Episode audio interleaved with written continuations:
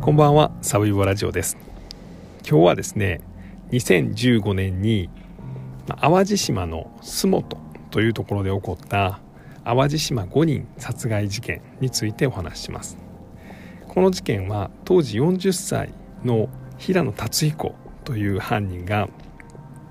えー、ご近所の、まあ、2家族の、えー、計5人をサバイバルナイフで、まあ、めった刺しにして殺害したという事件です。でこの事件のポイントは、まあ、大きくは2つありまして1つはですね、えー、この平野達彦は最終的に無期懲役で、えー、決心しました。が、まあ、5人を殺害して無期懲役なんですね。で、まあ、その理由は、えー、精神疾患で、えー、責任能力がま限定的であるというように裁判で判断されたということなんですが、まあ、この精神疾患がどのようなものだったかというと被害妄想ですね、えー、例えばですねまあ自分は、まあ、この近隣の住民5人を殺した、まあ、殺人犯なんですけども、えー、平野達彦が言うには自分は被害者であるとで、えー、自分がま殺したその5人はですね、まあ、自分をま、政府の陰謀に加担して、まあ、自分にサイコテロを仕掛けてきたサイコテロリストたちなんだ。で日本政府が自分に電磁波攻撃をしてるんだというまあ陰謀論みたいなものをずっと主張し続けていました。でまあ、なんで平野達彦はそんな風になったのかというとですねまあえー、まあ、高校ぐらいから引きこもりになってですねで、え、まあ、うつ病を発症して、まあ、その治療のために精神刺激薬のリタリンという、まあ、薬を処方されましてそれをまあ長期間服用していました。でこのリタリンって何かっていうと今は実はそのうつ病には使ってはいけないというふうになったんですけども、えー、当時はですね、まあ、うつ病とか ADHD 注意欠損多動性障害ですねあんまりじっとできない子どもたちにこのリタリンを処方すると、まあ、精神が高揚して、まあ、覚醒してで例えば集中力がアップするとかまあ簡単に言ったらまあ覚醒剤なんですけどね、えー、で、まあ、これは効き目があるということを言われてたんですけども長期間服用しちゃうと、まあ、被害妄想周りが自分を攻撃しようとしてる。周りが自分をいじめようとしてる。周りが自分を殺そうとしてる。みたいな妄想を抱いて周りに対して攻撃的になると。いうようなことがあるということで、まあ、このリタリンは今はですねナルコレプシーっていうちょっと睡眠障害の、病気にのみ処方される薬ということになっています。でこの、え平野はこのリタリンを長期間服用したので、まあ、被害妄想を抱くようになったというふうに言われています。これがポイント1です。で2つ目のポイントがですね、まあ、実はかなり長い期間、まあ、2005年ぐらいからこの事件が起こった2015年ぐらいまでの10年間ぐらい、まあ、この被害に遭われたご家族2家族なんですけどもはあのこの平野達彦から、まあ、迷惑行為を受けてたりとか、まあ、ちょっと言い合いになってトラブルになったりとか、まあ、そんなことが本当に頻繁にあってですね。で警察にもう何度も何度もまあ、相談をしてで、まあ、実際平野の家族もですね、まあ、何度かこう平野を、まあ、強制入院として、まあ、あの精神病院に、ま、入れたりもしてたんですけれどもで最終的に2015年のこれ3月の9日に起こった事件なんですが2015年の2月から3月にかけてはですねこの被害者家族はもう10回以上警察に相談してるんですけども、えー、この兵庫県警の増本署は、まあ、精神疾患がある人例えば統合失調症みたいな人は逮捕できません。とか、えー、睨まれたぐらいで通報しないでくださいとか、えー、写真を撮ったぐらいで、えー、逮捕はできませんとかまあその警備はしていたんですけどもで平野を要注意人物というふうにはしてたんですけれども結果的にこの事件の発生を防げなかったということです。えー、っていうのがまポイントの2つ目ですね。でまあ3つ目のポイントまではいかないんですけども実はこの平野はですね、まあ、終始一貫して自分は政府の電磁波攻撃を受けてるということを主張していまして、まあ、その後拘置所に入って刑務所に入った今なお、まあ、それを主張し続けてるんですけども実は平野の主張と全く同じような主張をしている NPO 法人みたいな日本にはありましてですねでホームページなんかを見ましても実際電磁波攻撃を受けてると。で平野が言うにはそれは死刑よりも辛いことだと。まあその電磁波攻撃を受けると、まあ、絶えず自分はそのしんどくて苦しめられて、まあ、体中が痛くなったりとか痒くなったりとかするんだと。でそういうことをまあ行っているやつらが悪いんだと、まあ、いうような平野と同じような主張をする、まあ、NPO 法人は今でもまあ存在する、まあ、つまり何が言いたいかというと第2第3の平野がまあ生まれる状況がまあ今日本にまだあると。いうようなことですね。で、えー、まあではですねまずこの2015年に起こった淡路島5人殺害事件の、まあ、犯人である平野が、まあ、どういう生い立ちであったのかと。いうようなところを見ていきましょう。え住んでたのがもともと生まれもですね、まあ、洲本ですね。淡路島の洲本。あのホテルニューアワジホテルニューアワジのあの辺ですね、まあ、洲本温泉の辺りです。で、えー、暮らしてました。でご両親がいらっしゃったんですけども、まあ、ご両親が、ま、離婚しちゃいまして、まあ、その頃からあちょっと学校とかでですね、まあ、いじめの原因になったりしてでそれで引きこもりがちになりますでお父さんはとても、まあ、明るい性格だったということなんですけども、えー、平野は小学校出たぐらいから、まあ、あまり人前に出なくなったんですねで、えー、まあ、一応高校には進学したんですけど3年で中退しましてそこから引きこもり生活に入ります。でまあ、実際この、えー、平野の年齢ぐらいで引きこもりの人ってたくさんいてですね、まあ、要は要は将来に不安を持ったりとか、まあ、学校のいじめなんかが原因で引きこもりになったりとかするのは多いんですけどもでその頃からですね、まあ、精神科にかかるようになってこのリタリンを処方されてえー、次第にですね、まあ、Twitter とか、まあ、Facebook とか、えー、そういうもので日本国政府が何十年も前から電磁波犯罪、え、ギャングストーキングをやってるというような訴えを、まあ、書くようになります。で、え、ご近所の住民に対してもこいつらは集団ストーカー犯罪とテクノロジー犯罪の常習犯であるというような誹謗中傷をするようになります。で具体的にどういうことをやってたかっていうと、まあ、全然知らん近所の人たちの名前とか住所とかをですねネットにさらして、まあ、こいつらはギャングストーカーだとか、えー、テクノロジー犯罪の常習犯だというようなことを、まあ、言うようになるんですね。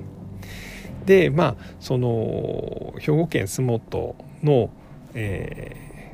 ー、福祉事務所とかにはですね、まあ、被害者家族からとかあとはもうこの平野の両親からですねあのちょっと息子がもしくはま近所のあの平野さんとこの子供がまあなんかネットにいろんなその人のなありもしないことを書きまくってるというような相談がですねまあもう10回も20回も来てで次第にまあ警察の方もですね、まあ、何かトラブルあったらじゃあ連絡してくださいというようなことになります。まあ、いわゆるこの界隈では、まあ、やばいやつというふうに、まあ、もう2005年ぐらいから、そういう感じになってたということです。で一時期平野は、まあ、明石の方にですね一人暮らしで住むようになって、まあ、その頃は少し安定していて恋人ができたりとか友達ができたりみたいなこともあったということです。でそれが2015年にもう一度洲本に戻ってくるようになります。で、えー、実はご近所もですねあの、まあ、実はご近所の息子さんがですね平野とトラブルになって平野を殴るというようなこともあってそこはその殴った方のご近所の息子さんが、まあ、罰金刑になったりするようなそんなトラブルもあったんですけども、まあ、あの平野がまた2015年に戻ってくるということになって、まあ、一応警察もご近所も、まあ、かなり警戒してたそうなんです、まあ、例えば洲本署が言うには、まあ、パトロールを強化していましたみたいなことなんですね。で、えー、平野が戻ってきたのが2015年です。でそこからまあ2月ぐらいになってですね、えー、何度も何度もまあトラブルが起こります、えー、例えばですねまあちょっとそのずっとですね隣の家を写真撮り続けるとか。でなんで撮ってんの？って言ったらうるさいみたいなことになって、まあ、お前取るなよというようなことでちょっとトラブルになったりとかあとはですねずっと隣の家の住民を睨みつけたりとか、うん、怖いですよね、まあ、そんなことが起こって何度も警察にこの被害者家族は相談したんですけどもまあちょっとそれは民事の案件ですね。とか、まあ、そういうことで実際にその平野を拘束したりとか、まあ、あの強制入院させるとかいうとこには至らず。で3月9日が訪れます、えー、事件がどのようにして起こったかというと3月9日の午前4時です、えー、まず平野はですねネットで購入した、まあ、サバイバルナイフを持ってですね、まあ、お隣の、えー、お家へ侵入します。で離れて寝ていたまずは奥さんをサバイバルナイフで左胸を刺しましてそこから何度も刺して、殺します。でその後その旦那さんをまたサバイバルナイフで左胸などを刺すんですね、まあ、つまりまあ心臓を狙ってたということなんですね。で、さらに別の家に移りまして、そこに住んでたおばあさん80代のおばあさんを、ナイフで刺し殺します。で、えー、その家に、住んでいたあお父さんですねを、えー、襲いますでこの時ですね実はまああの32歳のお嬢さんがいらっしゃったんですけども、まあ、この刺されたお父さんはですね刺されながら逃げろと叫んで、えー、このお嬢さんは何とか逃げようとするんですが、まあ、隣の家に逃げ込んだそのタイミングに平野に追いつかれて、えー、刺されます。ただこの時はですね、まあ、なんとか一命を取り留めて、まあ、この刺されたお嬢さんが、え、携帯電話で110番通報をしました。で110番通報はされてたんですけども平野はまだですねもう一度、家に戻って、まあ、そこにいた、ま、奥さんを刺して、まあ、計5人が、刺し殺されたということです。で、えー、平野はですね、まあ、そのままあの一度家に戻ってナイフを置いて、えー、まあ、立ちすくんでたんですねそこに警察がやってきて、まあ、現行犯逮捕ということなんです。で驚くべきことがですね実は平野はですねその犯罪の一部始終をボイスレコーダーで録音していました。で後にですね、まあ、捜査官がですねなんで録音してるんですかという話を聞いたら、まあ、冤罪を防ぐためですというようなことを言ってたということです。まあ、ちょっと意味が分かんないんですけど、まあ、もうぶっ飛んでたっていうことなんですね。で、えー、平野はその後一審これが裁判員裁判だったんですが一審では死刑が言い渡されます。えー、しかし二審高裁ではですね、えー、無期懲役になりました。まあ、いわゆるあの永山基準というやつで、えー、この精神疾患を、まあ、一審では認められなかったんですが二審でこの精神疾患が認められて、まあ、それによって、えー、減刑されて無期懲役ということになりましてでさらにまあ上告が棄却されたため、えー、2021年のなんで今年の1月か2月ぐらいに、まあ、最終的に、えー、無期懲役という刑が確定しています。でえー、まあ、あるライターさんがですね、あのまあ、裁判の途中だったんですけども、まあ、拘置所に、まあ、平野に会いに行って、まあ、その時のことを記事にしています。で、えー、死刑は怖くないのかというようなことを聞いてたら、えーまあ、この電磁波攻撃は死刑よりも怖いので、えー、私は死刑は怖くないとか、えー、当時のことを教えてほしいというと、まあ、当時は私はブレインジャックされていたので、えー、覚えていません、まあ、みたいなことを言っていたということです。まあ、ブレインジャックというのは、まあ、平野が言うには、まあ、電磁波によって、まあ、脳みそが、